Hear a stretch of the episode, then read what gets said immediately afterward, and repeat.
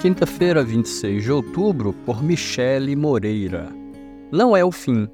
Todo ramo que estando em mim não dá fruto, ele corta, e todo que dá fruto, ele poda, para que dê mais fruto ainda. João capítulo 15, verso 2.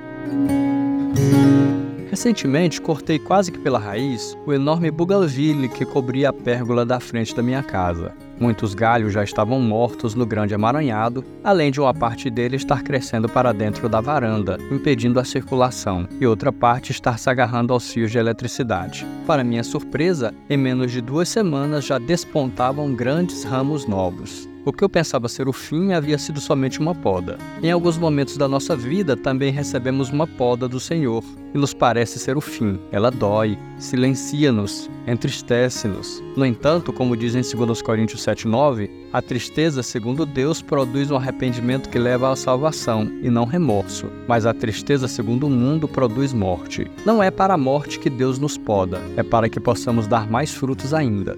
Nosso fiel agricultor faz em nós ao menos cinco tipos de poda: a de manutenção ou limpeza, para retirar o que já está velho, doente ou quebrado, a poda de formação, para nos dar equilíbrio entre a fé e a prática, a de condução, para nos determinar nova direção, a de desbrota, para retirar os brotos ladrões da nossa vitalidade, e a de raízes, a mais difícil, para renovar as motivações do nosso coração.